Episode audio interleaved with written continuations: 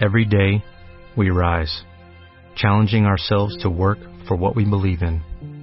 At U.S. Border Patrol, protecting our borders is more than a job, it's a calling.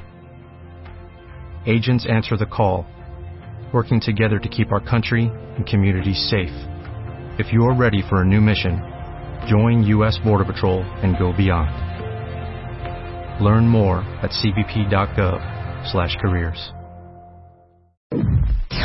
El 2015. Solo con Marta de Baile. Continuamos. Cuentavientes, ya está aquí, ya llegó el limón partido, mi querido Eduardo Limón. ¿Cómo estás? ¿Qué tal, mi querida Rebe? ¿Qué onda con Luisa, este tema? Lo amo. ¿cómo Teorías, escuchen cuentavientes, teorías de la conspiración. ¿Las cosas pasaron como nos las contaron o como nos dijeron? Pues sabes que muy probablemente no para un montón de gente que tiene como mucha imaginación y que muchas veces ha apoyado sus argumentos en el hecho medianamente irregular que en algunas ocasiones aparece o en fotografías o en documentos o en grabaciones o en documentales posteriores, Ajá. ¿no? Acerca de un montón de hechos que en la historia han tenido que ver precisamente con que las cosas como muy bien mencionabas, Muy bien. mi querida Rebe, no han salido como nos dicen que salen. Exacto. Ahora, quiero que expliques, tú que eres el experto en este tema. y Pero que- por supuesto, y encantado que de la vida. que te clavaste muy cabrón en... Perdón, muy cañón, muy cañón, cañón. Cañón, esta es cañón. hora de decir cañón. Sí, claro. Investigando, investigando en este tema, porque la verdad, pues hay muchísima información. ¿Qué elementos son los necesarios, Lalo, Ajá. para que realmente exista una teoría de la conspiración? Y Salvador se va a quedar aquí, mira. Ah, y qué bien, porque Claro, Salvador es un enca- no, expertazo. le encanta, le encanta el tema también. Perfecto, No maravilloso, todo, ¿eh? Porque además le tienes ahí, además padre también porque podemos platicar. Yo tampoco he visto Birdman, pero bueno, eso lo veremos después. Exacto. Entonces, explícanos tanto a mí como a todos los cuentamientos que nos están escuchando, cuáles son estos elementos Bien. para decir existe ya una teoría de conspiración en este tema. Exactamente. Los elementos necesarios para que exista una teoría de la conspiración son tres. Venga. Uno, un hecho histórico relevante, evidentemente como hecho histórico, confirmado y documentado. Ok. Medios masivos de comunicación al servicio del conspirador y los fans de la teoría de la conspiración lanzada. Esto es, no solo un cuate que la genere, sino un montón de fans Que la alrededor, efectivamente, y además le agreguen detalles, porque eso siempre sucede. ¿eh? No es lo mismo una teoría de la conspiración cuando alguien la idea o la lanza, que dos años después, o cinco años después, o como en el caso de algunas de las que vamos a platicar el día de hoy, 20, 30, 40 años después, le van creciendo, le van creciendo y se inflan tanto que de repente por todos lados hay conspiración y hasta en el menor detallito encuentras un detalle que te da fe de, ah, esto no es tan común como habían dicho, Claro. ah, esto apunta que de verdad no es como lo manejaron. En fin, eso es.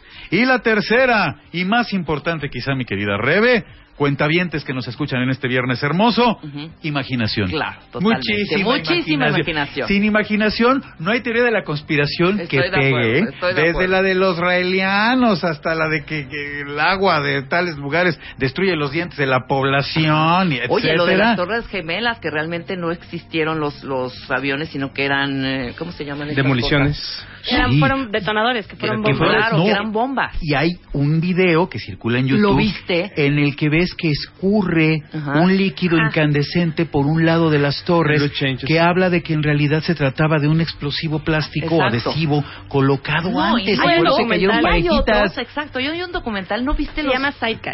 Eso, eso. Y también hay uno Los que se llama Los torpedos, o sea, o, o- o como las Mis- bombas, misiles. Las bombas. los misiles, Bien. estaban dibujaditos con las ventanitas y con el logo de American Airlines y todo, hijo. O sea, hay una foto, a ver si la pueden buscar, googlea. Ahí en YouTube hay una foto que hay un acercamiento justo, no sé si sea montaje o no, whatever, pero bueno, aquí empieza, eh, aquí recurrimos empieza a la la conspiración. ¿no? La conspiración. Aquí empieza la De- De, eso se conspiración. trata este programa, cuenta Oye, ya que mencionaste la de las Torres Gemelas, y es que esto es muy divertido y recuerdo una anécdota y esta la puedo confirmar personalmente, sin ser yo un precisamente teórico de la conspiración, pero sí un periodista especializado en estos temas. En el año 2001, cuando lo, de las Torres Gemelas y Ajá. todo este rollo, en el noticiario de Joaquín López Dóriga, el día 12 de septiembre, López Dóriga sacó un video en el que detrás del segundo avión, del primer avión que se va a estrellar contra las Torres Gemelas, Ajá. aparece un caza de la Fuerza Aérea de los Estados Unidos, que señalaron con un círculo en el extremo superior derecho de la pantalla. López Dóriga le dijo, mire, hasta aquí tengo esta imagen, pero mañana vamos a continuar con esta información. Nunca más se volvió Se a mencionar nada acerca de esa imagen. Y de esto yo doy fe como televidente, porque en esa época yo veía a López Dóriga. ¿Tú te acuerdas, Oso? Apareció y pusieron un círculo y se ve claramente cómo va el avión comercial en dirección hacia la Torre Gemela, hacia el World Trade Center, y detrás hay un caza de la Fuerza Aérea Estadounidense que en unos segundos vira Desaparece. algunos y sale de la pantalla. Ok. Y antes de salir de esa toma, que quién sabe cómo se obtuvo ni quién la proveyó, Claro, porque claro. eso es muy importante señalar. totalmente. A lo mejor se trata de algo que no estuvo plenamente confirmado y por ello ya no se continuó con la información. ¿Quién es este muchachito? Pero a lo memo, mejor, que no pero- tenía que tomar esa foto. pero a hombre. lo mejor, y aquí viene la teoría de la conspiración, dicha imagen tocaba algún oscuro interés conspiratorio Claro, claro. que ya no permitió que se siguiera difundiendo. Pero yo me acuerdo que López Dóriga dijo, mañana continuaremos con esta información, yo le imito pésimamente, pero bueno, eso fue lo que dijo López Dóriga, en el tono que todos le conocemos, y nunca más volvió a salir la imagen. Wow. De, de hecho, de hecho, sí, yo recuerdo que muchas imágenes no volvieron a salir. Pero como yo voy a hacer aquí una parte racional, aunque me guste el tema, ¿Qué nos estás diciendo irracionales No, a no, no, nosotros, ya, o qué? Yo lo ya que nos pienso es hundiste, hijo. muchas Ajá. imágenes dejaron salir por la cuestión de derechos de autor. Pero como derechos de autor, Sí, se trata de material, repro- es- es material más- periodístico público. eran de canales de televisión de Estados Unidos que en cuanto vieron el lo gran, la gran noticia que tenían, empezaron a registrar sus imágenes y por derechos de autor dejaron de salir.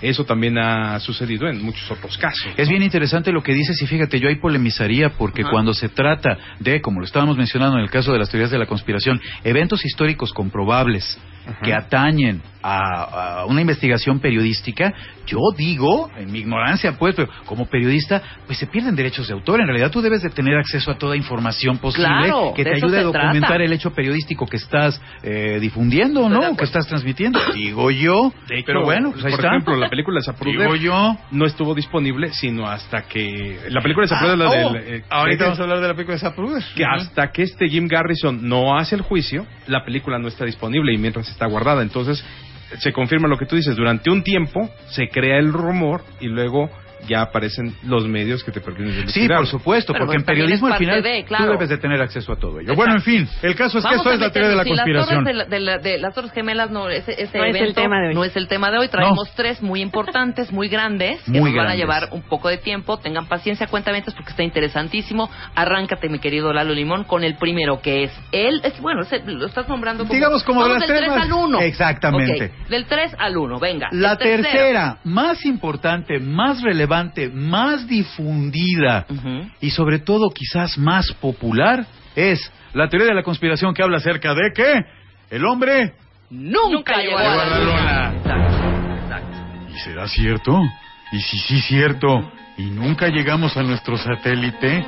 Y toda la tecnología que empleamos actualmente no tiene que ver con el desarrollo que desde 1967 se comenzó a llevar a cabo en la NASA propiamente para llevar a cabo la misión, pero además para que el día de hoy todos tengamos acceso, entre otras cosas, a algo como el smartphone, que bien se sabe, toda la tecnología que iba en el Apolo 11 hace 45, 46 años, se emplea hoy en un smartphone. En Claro, una en un foto, smartphone, una una foto de foto. tu eh, Una sola foto de tu smartphone equivale y- a toda la tecnología Claro, de y en una 1969. encuesta muy importante que hicieron pues, hace como 15, 20 años eh, en Estados Unidos, casi el 85-90% de los americanos, de los estadounidenses, Dicen que no dicen que no, llegaron a la, luna, que Sí. pisamos la luna. Oigan, por Dios. ¿No? Bueno, en fin, hay muchos elementos y por eso resulta muy divertida esta teoría de la conspiración. El hombre nunca llegó a la luna. Argumentos de la Venga, teoría. argumentos. Uno de los primeros es que la bandera estadounidense que todos hemos visto en las imágenes donde están estos hombres, así como globitos vestidos de astronautas en la luna, saludan, Ajá. nunca se mueve. Perdón, se está moviendo. está ondeando, y se está ondeando todo el tiempo.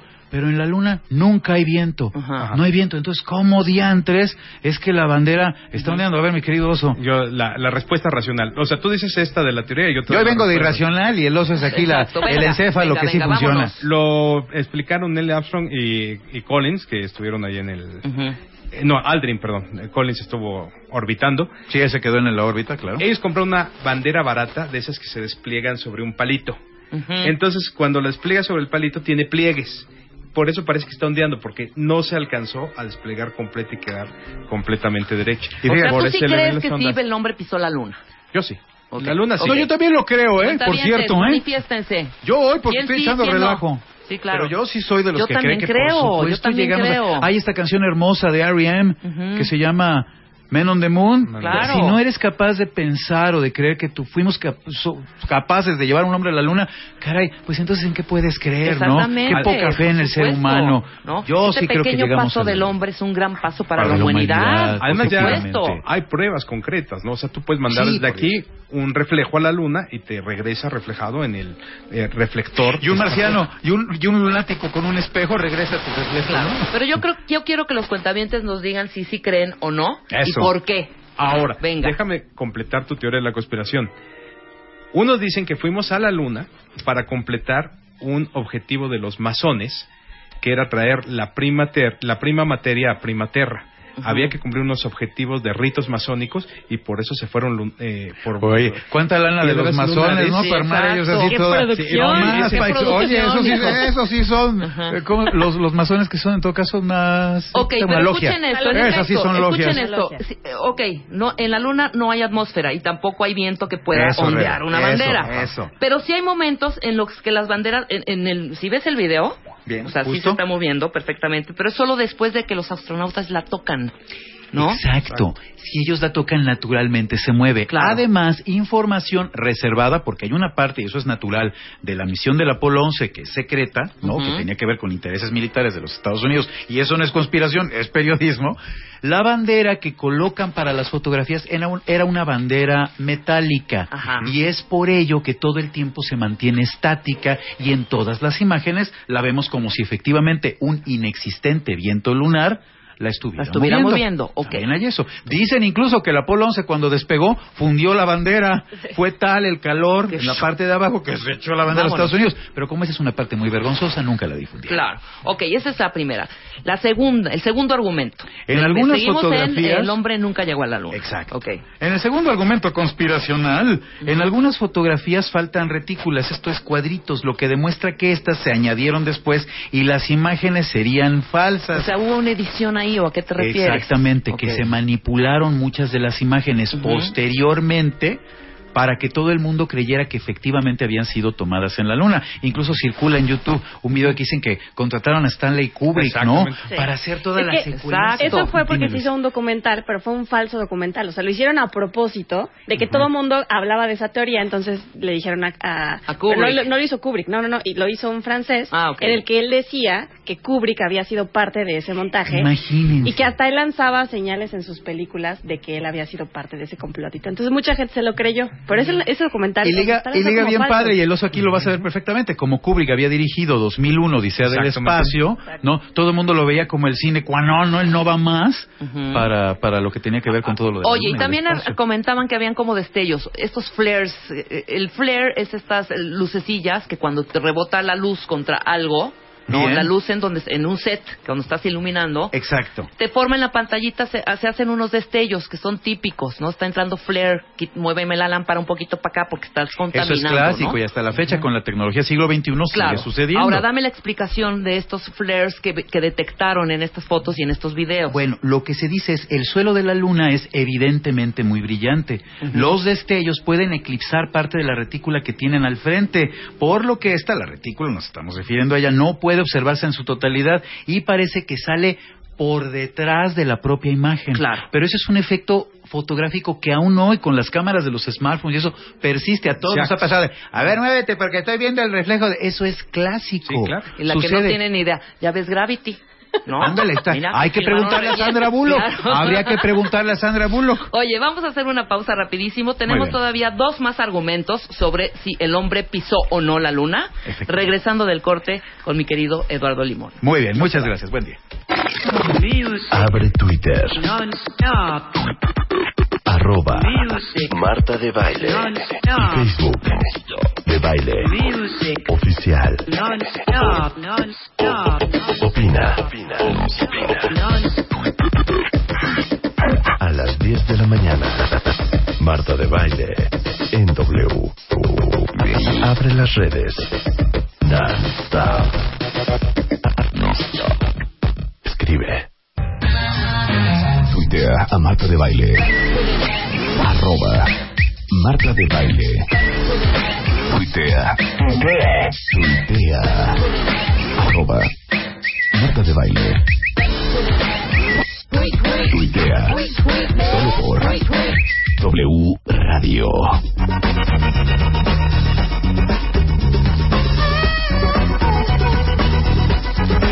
Mira, buena rola de conspiración, mí me encanta además porque Del cuchicheo. tiene todo que ver. El murmullo. De poner la duda ahí, ¿no?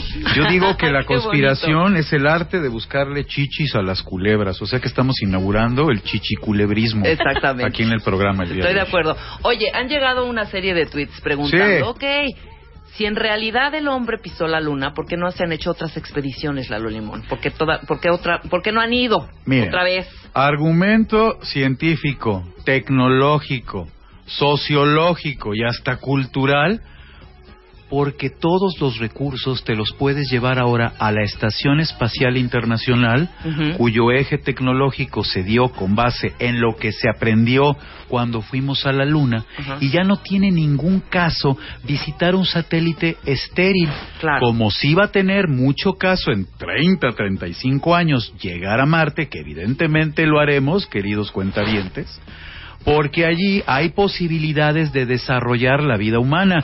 Si es que confirmamos, todo indica que sí, que hubo agua en Marte y que hay posibilidades de poderla desarrollar allá.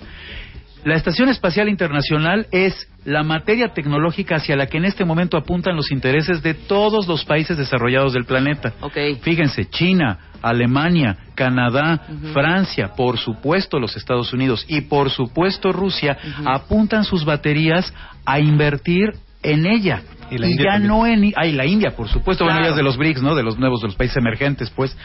Pero todos apuntan a la Estación Espacial Internacional y ya no nadie a la Luna.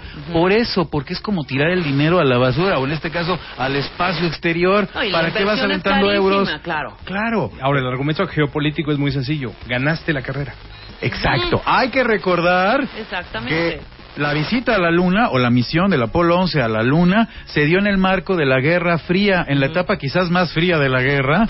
Los rusos trataron y solo llegaron a orbitar la Luna. Llegaron primero, pero no bajaron al ser humano. Exacto. Y los gringos sí, bajaron su banderita, pusieron su placa, casi casi hicieron pipí ahí arriba de la arenita y dijeron, ándenles, ya llegamos nosotros. Claro. De eso se trataba, de demostrar que eran superiores a los rusos. Y una vez que lo lograron, se acabó el interés. La investigación científica se fue por otras vertientes. Y ahí lo tenemos, digo, no a simple vista, pero todos sabemos que aquí arribita de nosotros hay un prodigio de la tecnología humana que es la Estación Espacial Internacional, en la que todos los países desarrollados invierten recursos y hacia la que todos están apuntando porque en un futuro próximo cercano servirá como eje, como ancla, como boya, Ajá. ¿no? En pleno el tratamiento argumental que ustedes quieran, para llegar a Marte. Que de eso sí se trata y ahí sí hay una ambición por parte de todos los países que tienen suficientes recursos para invertirle a ello. Con excepción de que te la destruya Bruce Willis en Armagedón, que te la destruye, o Sí, Sandra caray, Bullock ese en hombre gravedad. un experto, ¿no? Oye, llegar y había un chiste que, que, que rondaba por ahí en esos tiempos cuando los rusos estaban husmeando por la luna. Bien. que estaban en el centro espacial de los rusos y el centro espacial de los gringos, ¿no? Entonces el- los gringos empezaban H334, H334, los rusos acaban de lanzar su, su cohete a la luna Ajá. y el otro gringo le decía, déjalos, hombre, no hay bronca. H34, H34, ya alunizaron, se dice alunizar, ¿verdad? Sí, justamente. Ya, ya- Ajá. ya aterrizaron. Sí, sí, sí. Déjalos, hombre, déjalos. H34, H34, ya están pintando la luna de rojo. Déjalos, hombre, ahorita mandamos un cohete que le pongan Coca-Cola. ¿No? es precioso. Bueno, era la competencia en, en Claro ese que era la momento. competencia. Esa era la competencia. Se trataba de indicarle a todo el planeta que eras el más fregón, el más talentoso y el más avanzado. Ok. Tu sistema. O sea, porque era el sistema capitalista contra el Claro, sistema Sí, social. la Guerra Fría, la Guerra la Fría, Guerra tal Fría. cual. Oigan, también por acá algunos tuiteros nos Ajá. están diciendo, bueno, ¿y por qué en las fotos no se ven estrellas? Exacto. Todos sabemos, y las películas hollywoodenses, sobre todo, particularmente las hollywoodenses, nos indican que siempre, cuando estás en el espacio exterior, estás no solo rodeado pletórico alrededor tuyo de estrellas. Dices, bueno, ¿y por qué en las imágenes que tomaron los astronautas estadounidenses allá no se alcanza a ver? Ya no digas algunas, po- ninguna. Claro, no hay ni ninguna. una sola de las estrellas. Bueno, Exacto. pues ninguna película, Ujú. aún en la era digital, puede captar algo muy brillante o algo muy oscuro simultáneamente. Ni aquí, ni en la Luna, ni en China, ni en la esquina de W Radio. O De acuerdo. Necesitas y por ello es que existen los diafragmas, los obturadores, los tiempos de exposición para poderlo captar de manera adecuada. Y es por ello, y ahí sí nos vamos a la tecnología que se usaba en los años 60, bueno, a fines de los años 60 en este caso, que fue muy complicado tomar las estrellas, porque o apuntabas bien el objetivo a los astronautas o a los planos padrísimos que todos conocemos de ellos situados en la superficie lunar o a las estrellitas Claro, y dejabas a los astronautas diseño todos oscuros. fotográfico con estrellas, Por o sea, por supuesto. favor. Que de hecho para esas fotos hubo también avances en, en fotografía y también para el video que se tomó, que se estaban perdiendo los videos que se tomaron en la luna, o de las, en videotape, se tuvieron que rescatar de copias, pero ya están remasterizados y todo. Sí, y además la maravilla, ¿no? Ahí están al acceso de todos nosotros o al alcance de todos nosotros vía YouTube, ahí podemos ver algunos y son conmovedores. para que tú desmientas la teoría de la conspiración. Eso es una de las cosas que tiene la teoría de la conspiración, que habiendo elementos que tú puedes ver, lo mismo la construyes que la puedes desvirtuar. Claro, y por eso son súper divertidas. Fíjense, ya nada más para apuntar con respecto a este punto que Ajá. estamos eh, platicando, los astronautas tomaron las fotografías evidentemente para captar los objetos iluminados, los objetos más brillantes. Era parte de la misión, documentar lo que estaba sucediendo. Emplearon tiempos de exposición muy rápidos. Era imposible que la tenue luz de las estrellas se viera Se a través viera, de ellas, claro. pues porque las exposiciones iban apuntadas a que se vieran los astronautas y lo brillantito de que los gringos habían llegado a la luna primero que los. Muy bien. Aquí el cuentaviente se manifestó y sí cree que el hombre llegó a la luna. Me parece La muy mayoría, bien. ¿no? La mayoría, La dice mayoría que sí. sí. La mayoría dicen que sí. Perfecto, Yo todos también estoy pongámonos. con ellos. Yo creo que sí, el hombre llegó a la luna. Sí, definitivamente. Sí, Ok. oye, y a la mera no llegó, ¿no? Exactamente. Se sabe en A. 10 años, ¿no? ¿Qué creen? ¿No? Pues, ¿qué creen que no? Claro. Ok, la segunda teoría de conspiración, que esta me parece maravillosa y trae también datos súper interesantes. A John F. Kennedy no lo mató un solo hombre. Esta es Venga. quizás la teoría de la conspiración más apasionante que existe. Sí, y, la, y la más investigada y la que más le sacan cosas y siguen y Sí. siguen con el tema, ¿no? Y además, ahorita al final les voy a apuntar un evento que va a suceder en el año 2017 Ajá. y que apunta directamente a que todos podamos comprobar si esto es o no cierto, que solo Lee Harvey Oswald le Fue el disparó a el Kennedy el mató, 22 de noviembre del 63. Ajá. Porque en 2017 se van a desclasificar todos los documentos que sabes, Oso, la Corte ha estado reteniendo. Ya ha habido dos intentos de desclasificar todos los documentos y siempre por alguna razón argumental jurídica del marco legal de los Estados Unidos se detiene el que puedan salir todos los documentos. Pero ahora sí todo apunta a que por estos días justamente en enero del año destapar, van a 2017 destapar todo. se van a desclasificar todos los documentos. Son más de 22 mil fojas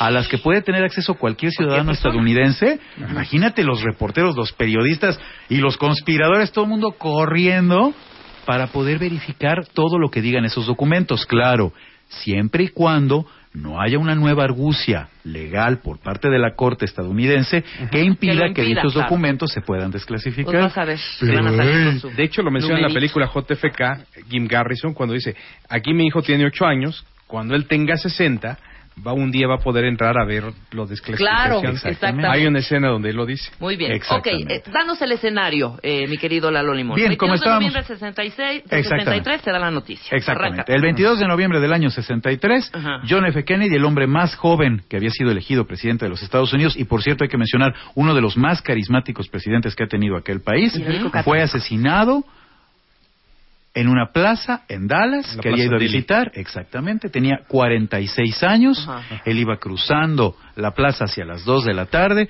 y de repente lo que aparentaba en principio ser un solo disparo, luego se supo o se está estableciendo mediante teoría de la conspiración, fueron más, dos o más disparos, le dieron en la torre. Ahorita vamos a platicar de la fabulosa película de un comerciante judío que solo interesado en retratar en Super 8 para sus nietecitos al presidente cuando pasaba frente a su tienda, Captó todo. obtuvo el pietaje más importante, más caro, el sí más el video viral. El viral, exacto. El video de. Zapruder, la película de Zapruder, que por una la nota después se consiguió completa y que tiene la única toma conocida hasta el momento de la parte dramática Claro. en la que un disparo explota o hace estallar Ajá. la cabeza de John F. Kennedy. Se ve la masa encefálica. Es- Oso. efectivamente. Y también hay dudas acerca de cómo se llevó a cabo la autopsia, por qué no se permitió que se hiciera la autopsia en Texas como lo mandaba la ley, Exacto, Claro. porque era el lugar del asesinato. Eh, y por qué se sacó el cuerpo tan rápido. Ahora, déjenme decirles, cuentavientes, esta cinta se convirtió en el material más gráfico, y dime si no, Lalo Limón, eh, más gráfico del asesinato y quizá el video, el video casero más importante de la historia. La revista Life pagó a Zapruder, ajá, Exactamente. sí, le pagó exactamente la cantidad de 150 mil dólares por los derechos, ¿no? Los derechos de impresión de la cinta. Y publicó solo varios cuadros de la grabación. No todo. Pero no completa. Un poco por lo que tú mencionabas, Oso. O sea, igual Los derechos de autor. por derechos de autor y porque igual después Zapruder iba a decir, no, yo solo vendí una parte y todo. Solamente algunos cuadros se dieron a conocer.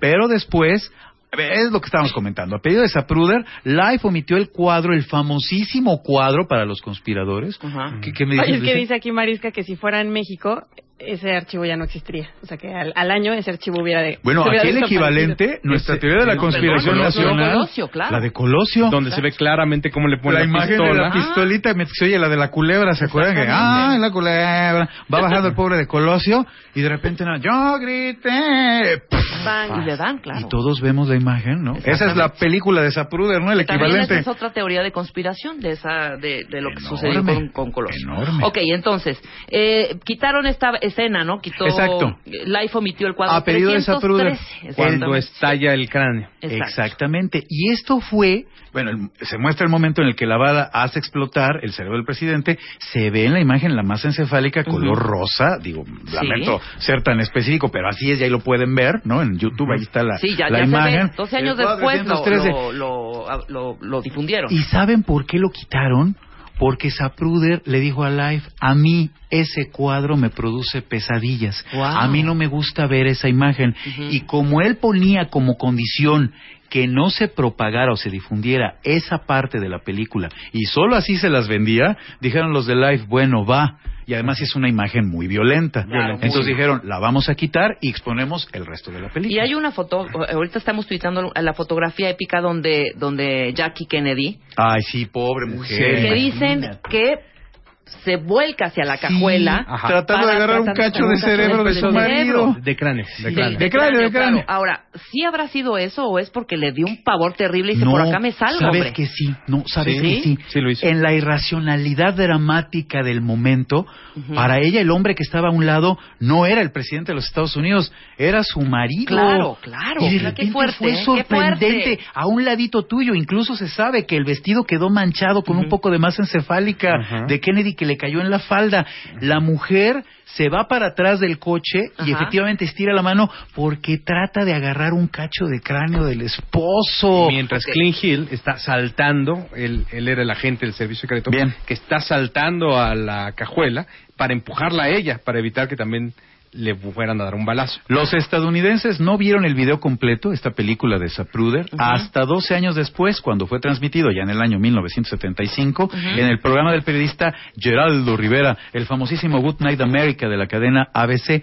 Él fue el primero que ya lo pasó completo. Y hay que decir que se trata de uno de los momentos de más rating en la historia del periodismo de los Estados Unidos. ¿eh? Claro. Cuando Ahora- se anunció que se iba a pasar la película completa, todo Estados Unidos Rebasó. sintonizó Good Night America para ver, pues imagínate el morbo y el interés social, político, periodístico que había por mirar toda la película. Está- estoy de acuerdo. Dime el argumento conspiracional. Vamos de lleno.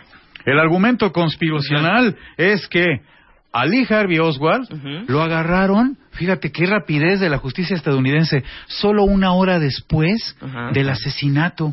La policía lo detuvo y lo identificó como autor del crimen, pero en friega. Ya sabemos que Lee Harvey Oswald era un trabajador, eh, de ahí un depósito de libros y un tipo que se supo después sí tenía vínculos.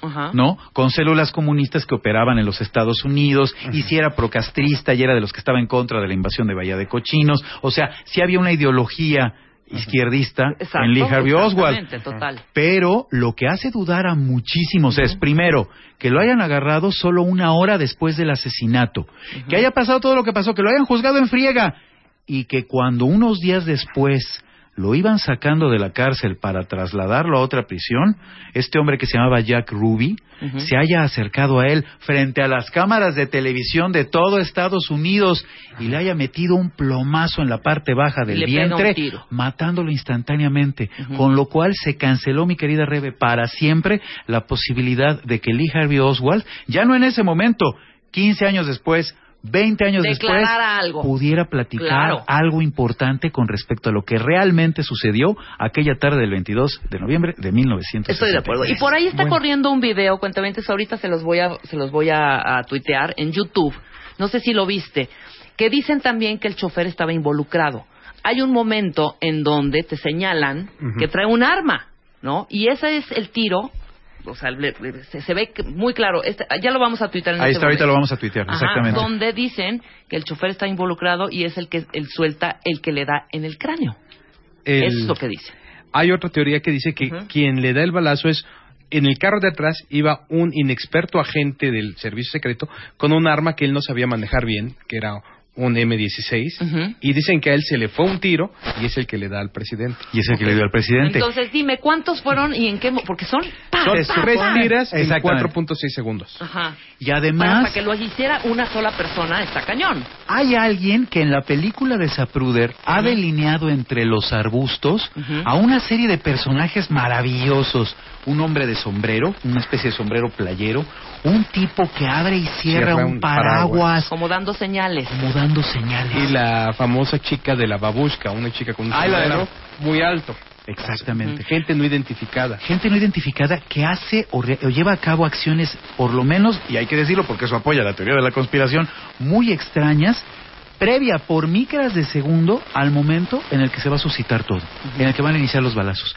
Y de acuerdo a la película de Zapruder y a esto que después se delineó, te digo, conspiradores es quienes lo han hecho, son quienes lo han hecho, no la policía, ni el FBI, ni nada de esto. Hay un cuate con un paraguas que efectivamente, tú ves la película con esos delineados, con esos delineados, perdónenme, y hay un tipo que abre y cierra el paraguas detrás de un arbusto. Y justo lo abre. Y cuando lo cierra, empiezan los balazos. Claro. Y pareciera, efectivamente, que eso era una señal. Claro. Pero pues nunca vamos a saber porque a Lee Harvey Oswald lo matan. Exacto. Y poco después a Jack Ruby en la prisión lo ahorcan. lo ahorcan. No, no lo ahorcan, murió de cáncer. ¿Murió de cáncer? Murió de cáncer. Bueno, Sí, cáncer no, de cuello. pero si no, Ah, le dio matan, cáncer en pero el lo cuello. matan. No, no, no. Jack Ruby tuvo muerte natural. Pero lo que sí es cierto es que lo entrevistaron muchas ocasiones y solo en una se atrevió a decir, bueno, ustedes nunca van a saber la verdad detrás de lo que pasó con Kennedy, pero nunca declaró. Pero sí, confirmado, él, él murió de enfermedad. En Ah, la- fíjate, en yo estaba en la tesis que también está manejada en el sentido de que murió ahorcado en la cárcel Ujú. un tiempo después de que lo habían apresado. Pero mira, aquí hay otro elemento conspiratorio por parte del oso. Ahora, lo que sí te podemos decir es que mucha gente que fue testigo y que declaró cosas contrarias a la comisión Warren, por ejemplo, el vigía que estaba en la torre del estacionamiento, Bien. o la chica rubia que vio y que declaró que ella había visto que había habido un disparo detrás de la cerca y demás, todos ellos fueron muriendo a lo largo de los 10 años siguientes Y ya no queda en nadie. misteriosos, eh, en misteriosos accidentes, asesinatos, hechos muy raros, nunca se va a saber. E incluso- por lo menos no por parte de ellos. Vere- Incluso veremos Clyde qué Hyde- dicen estos folios que Sí. se van a, a- a Exacto. reabrir. Al final, yo creo que hay que apuntar a eso y es lo que más divierte, más apasiona y más morbo genera en el caso de la teoría de la conspiración que apunta a que a John F. Kennedy no lo mató un solo hombre. Ok. En el año 2017 se van a desclasificar todos los documentos, 120 mil fojas y ahí muy posiblemente nos vamos a enterar de cosas bien interesantes. Bien fuertes. Bien fuertes. Muy bien. La siguiente, la, La última siguiente. que está en primer lugar. La, en primer lugar yo puse porque esta sección se ha Claro, especializado. es fan, esta fan, sección, partido, esta sección no. no tendría vida propia si no fuera gracias a que como todo en la cultura humana tiene que ver con los Beatles. Qué bárbaro, qué bárbaro, señor. Exacto, ya aquí estaban tuiteando que todo es culpa de los virus, efectivamente Todo todo. es culpa de todo los virus. es responsabilidad de los virus y por lo tanto, la primer teoría de la conspiración que vamos a propagar el día de hoy en este programa, querido, es que Paul McCartney murió. Ajá. Y que el que conocemos actualmente no es el verdadero Paul, Es Camilo Sesto, Es Camilo. Sesto, es Camilo Sesto. a quien le hicieron un rápido Exacto. casting y dijeron, déjanos tus fotografías y nosotros te llamamos. Cuéntame eso que cuando me lo dijo Luisa, y ¿sabes qué? Igual y, y, y que maldecirlo porque no estoy tan informada. Yo no sabía de esta teoría de la, cons- la conspiración de que Paul McCartney Y es una muerto. de las Ustedes grandototas. sí ¿eh? cuentavientes, ustedes Sí. sí. saben, bueno, tú, tú porque eres fanático, cañón. Pero, güey, yo veía a Paul y, ay, mira, Mira. qué bonito, que ya no se toque la cara a Paul McCartney porque se está pareciendo a Camilo Sesto. Yo era lo que Cuando, decía, ¿no? cuando vino Paul McCartney la primera vez a México, Jordi Soler, en una nota muy divertida que publicó en La Jornada, Ajá. concluyó diciendo, bueno, después de todo, este William Campbell lo hace muy bien. Ese era un chiste para conocedores. Claro. Porque se supone que ese es el nombre del tipo que sustituye a Paul McCartney desde el 26 de noviembre de 1966. Muy talentoso. Exactamente. Cuando saliendo de una sesión de grabación, agarró Paul su cochecito y se estampó, dicen, en un lugar de allá de Londres, contra un árbol en Londres Y murió. Perdió la cabeza. Perdió la cabeza además porque murió Decapitado. decapitado. Exactamente. Que ahí empieza la teoría de la conspiración. ¿Y cuáles son las supuestas evidencias que existen? Dime todas estas señales, porque a mí me pareció interesantísimo, que también me dice Luisa, que tú investigaste que de pronto en algunas fotografías hay señales, en las en canciones que escribe John Lennon hay señales en donde, donde es- está claro que haya una ausencia terrible por la pérdida de, de Paul McCartney. Exacto. Pero esto me lo vas a decir regresando del corte. Ahorita lo platicamos, ya saben. paren oreja, no se Los vayan. Beatles Forever.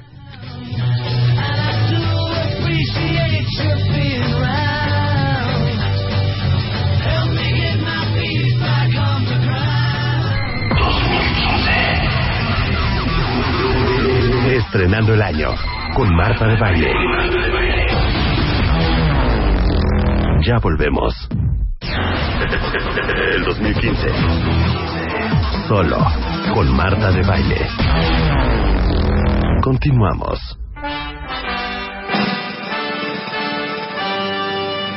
Estamos de regreso en W Radio 1131. Estamos hablando de las eh, teorías conspiracionales más importantes.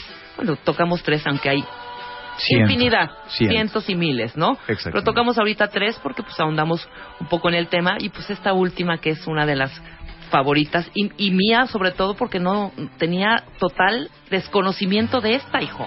Y además es muy Me curiosa. cañón. Es muy curiosa porque para los fans Beatles resulta muy divertida. Ahora estábamos platicando, digo, si realmente Paul McCartney estuviera muerto, ¿qué necesidad tendrían los Beatles de andarle avisando a todo el mundo mediante pistas tan extrañas que efectivamente su Claro. fue líder, fundador y uno de los más talentosos integrantes de aquella genial histórica banda inglesa que fueron los Beatles, se había muerto. Pues sales al periódico y dices, sí, efectivamente se murió y punto, ¿no? Pero sin embargo, los conspiradores dicen que hay un montón de claves para saber que efectivamente Paul murió en este choque eh, decapitado en 1966. Una de las más divertidas es que dicen que en Sgt. Pepper, en la canción, en un momento eh, presentan a Billy Shears, ¿no? The one and only Billy Shears. Exactamente. Let me introduce to you the one and only Billy, Billy Shears. Shears. Y Billy Shears se supone que es el apodo de William Campbell, Claro. el cuate que sustituyó a Paul, ¿no? Per- Dices, el- bueno, Vamos a traducir, permítanme presentarles el único Billy Shears. Exacto. Billy es el apodo de Campbell, exactamente. El que supuestamente sustituye a Paul, ¿no? Ahora, el debunking rápido de la teoría no tiene caso porque The One and Only Billy Shears lo presentan y quien canta la siguiente canción Ahí es está el Ringo. audio. Ahí está Claro. el audio de la rola, ahí está. a ver. Súbanle aquí para que pongan. Ahí está. Cheers. Entonces todos dicen, ah, esto sí es cierto que se murió Paul, porque están presentando a Billy Shears y a William Campbell le dicen Billy Shears. Entonces ahí está la prueba. Claro. Pues bueno, más allá de ello, se trata de una de las canciones más relevantes del cuarteto de Liverpool. Y nunca sabremos si efectivamente Paul está o no muerto, pero a juzgar por la carita que trae actualmente, a lo mejor sí ya tiene un buen rato. Ok. La siguiente, She's Living Home. En She's Living Home, dice en un momento, Wednesday morning at 5 o'clock, Ujú. el miércoles a las 5 de la mañana, que se supone que fue el momento del supuesto Del accidente. accidente, Un ok. miércoles justo a las 5 de la mañana. Ok. Good morning, good morning. Te digo que esto de la conspiración de veras es el arte de buscarle chichis a las culebras, porque si uno le busca, me cae que si le encuentra. Claro. Por eso chichiculebrismo. Hay un momento en Good Morning, Good Morning que dice, nothing to do. To save his life. Nada que hacer para salvar su vida. Ajá. Y los conspiradores dicen, ah, ahí está la prueba, como en la, en la canción dice, no hay nada que hacer para salvar su vida, se está refiriendo a Paul McCartney. Otra vez lo del five o'clock. People running around, it's five It's o'clock. five o'clock. La gente corre alrededor, son las Las 5 cinco en punto. punto. Otra Se vez refleja la hora del accidente de Paul. Exactamente, se supone que es otro momento en el que están hablando. Luego, Ajá. en un momento dicen, watching the skirts, you start to flirt. Now you are in gear. Ajá. Mirando las faldas, empiezas a coquetear. Ahora estás en el vestido. Según dicen, Paul murió al distraerse mirando la falda de su amiga Rita, que iba vestida con, un, eh, con una falda pues así como muy sugerente, Bastante provocativa. ¿no? Y bueno, a las 5 de la mañana cualquiera que vea pasar una mujer con una falda sugerente, pues naturalmente voltea y se estrella, ¿no? Se va contra un árbol y muere muy decapitado. de los pelos de que también, oye, por se distrajo por eso. o sea, Hay una muy buena, Rebe, hay una frase buenísima en la que yo considero es la mejor de las mejores Échatela. canciones de, de los videos, que es A Day in the Life, que dicen, He blew his mind out in a car. Él apagó, Él apagó su mente en el coche. Ajá. Ujú. Es una frase poética muy linda porque hay que recordar, rápidamente lo haremos, que A Day in the Life trata acerca de la vida común de dos hombres, ¿no? Oye, en la de All You, claro, All You Need Is Love estaba, eh, Yes, he's dead, we love you, yeah, yeah, yeah, we love you, yeah. Sí, Sí. él está muerto, nosotros Ajá, te queremos. she loves you, pero él está muerto. Es muy chistoso, porque en el caso de All You Need Is Love, se sabe, y existen un montón de documentos fotográficos, sonográficos, de que Paul y John estuvieron practicando la letra juntos un buen rato, a menos de que este hombre, William Campbell, de verdad tuviera una enorme vocación para alinearse inmediatamente como pensaban los otros videos, Claro. y además una gran gana de ganarse un lanal, ¿eh? Además, cuando se graba All You Need Is Love en este programa Our World que iba a transmitir a través del nuevo satélite Telstar, no, no era el Telstar, luego les digo cuál era, resulta que ahí estaban todos los que conocían a Paul y nadie lo dijo, él no es. Exacto. Nadie de ahí salió diciendo Sí, algo similar. Claro, bueno, hay, Están hay- hay quienes canciones dicen y es- que después y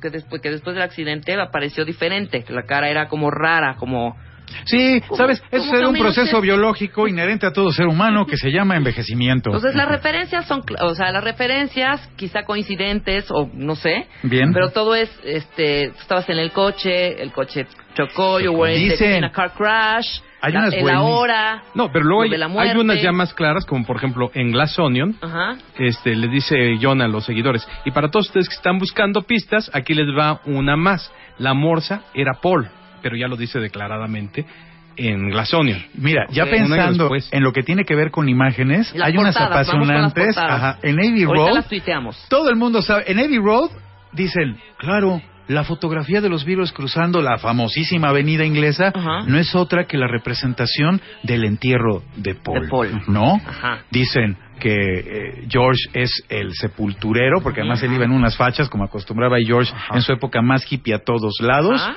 ¿no? John es el pastor, porque va todo de blanco, es el que va a determinar la misa luctuosa. Ringo es el deudo, porque va todo de negro, además Ajá. muy elegante se ve Ringo en la portada de Levy Road. Y Paul tuvo a bien la ocurrencia de cruzar descalzo. Descalzo. Dicen, qué mejor manera de, de demostrar que él es el que se murió que el hecho de que cruce Heavy Road sin sus zapatitos. Y dicen también que el paso no está como coordinado con el de los demás. No, Ahorita vamos a todos la llevan- foto está, sí, para sí, que sí. vean todas las claves. Todos los pies van para un lado y el de Paul, él va caminando distinto. Oye, pero pues Paul es zurdo y además está en su derecho. Si vas descalzo y estás cruzando una calle que en ese momento seguramente estaba muy calientita, Ajá. pues ir caminando como Pues sí, medio como rarito. ¿no?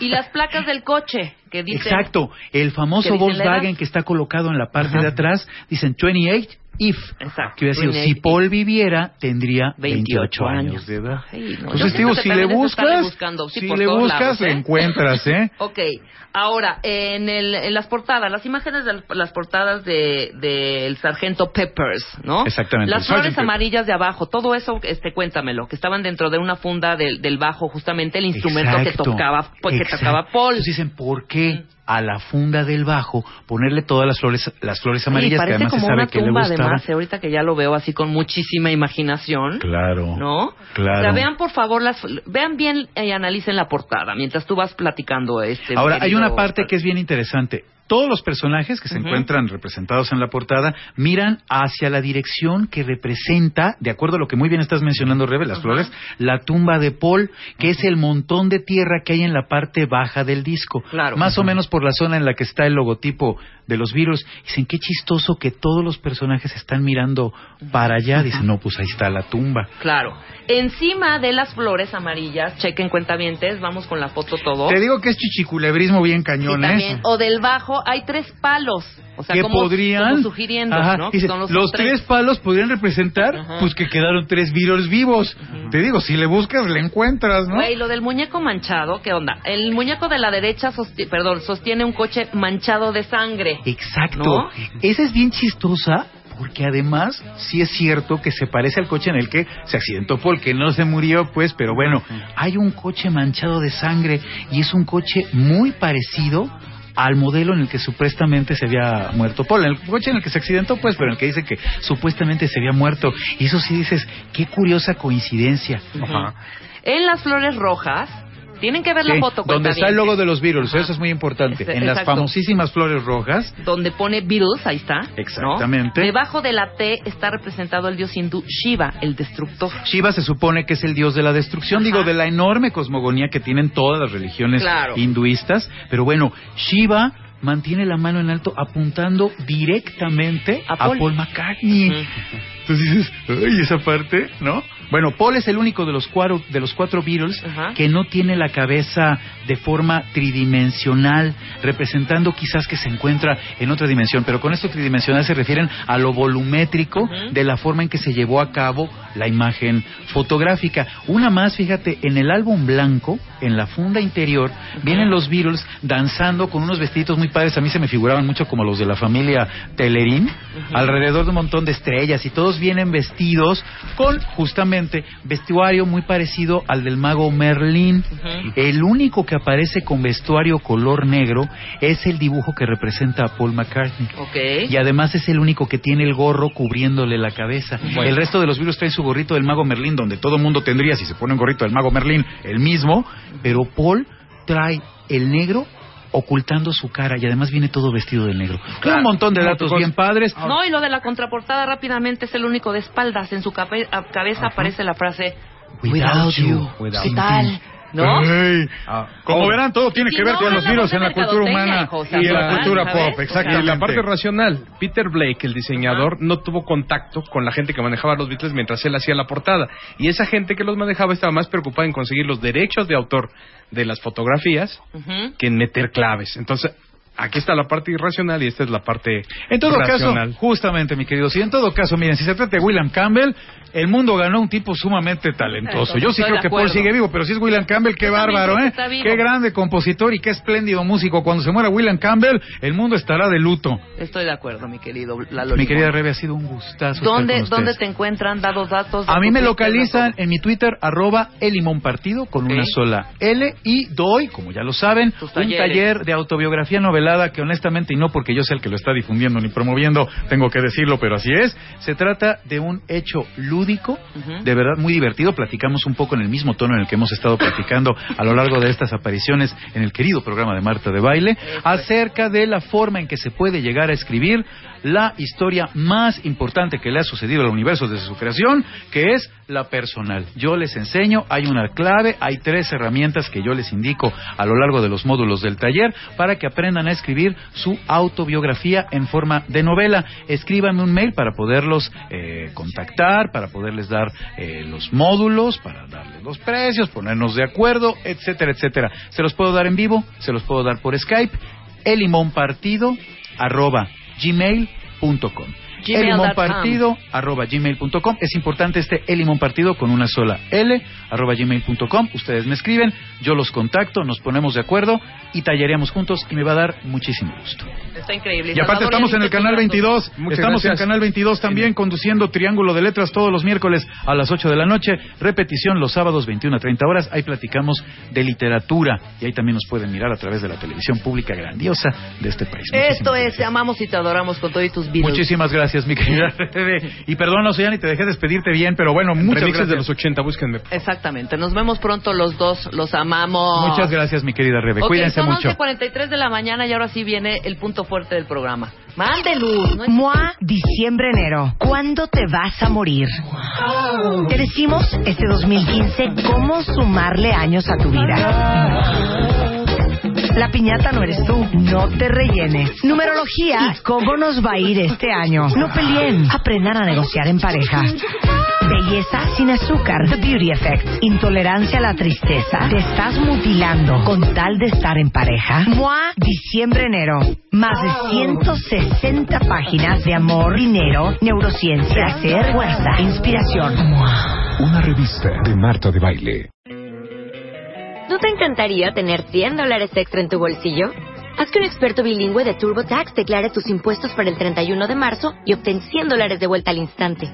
Porque no importa cuáles hayan sido tus logros del año pasado, TurboTax hace que cuenten. Obtén 100 dólares de vuelta y tus impuestos con 100% de precisión. Solo con Intuit TurboTax. Debes declarar para el 31 de marzo. Crédito solo aplicable al costo de la presentación federal con TurboTax Full Service. Oferta sujeta a cambios o cancelación en cualquier momento.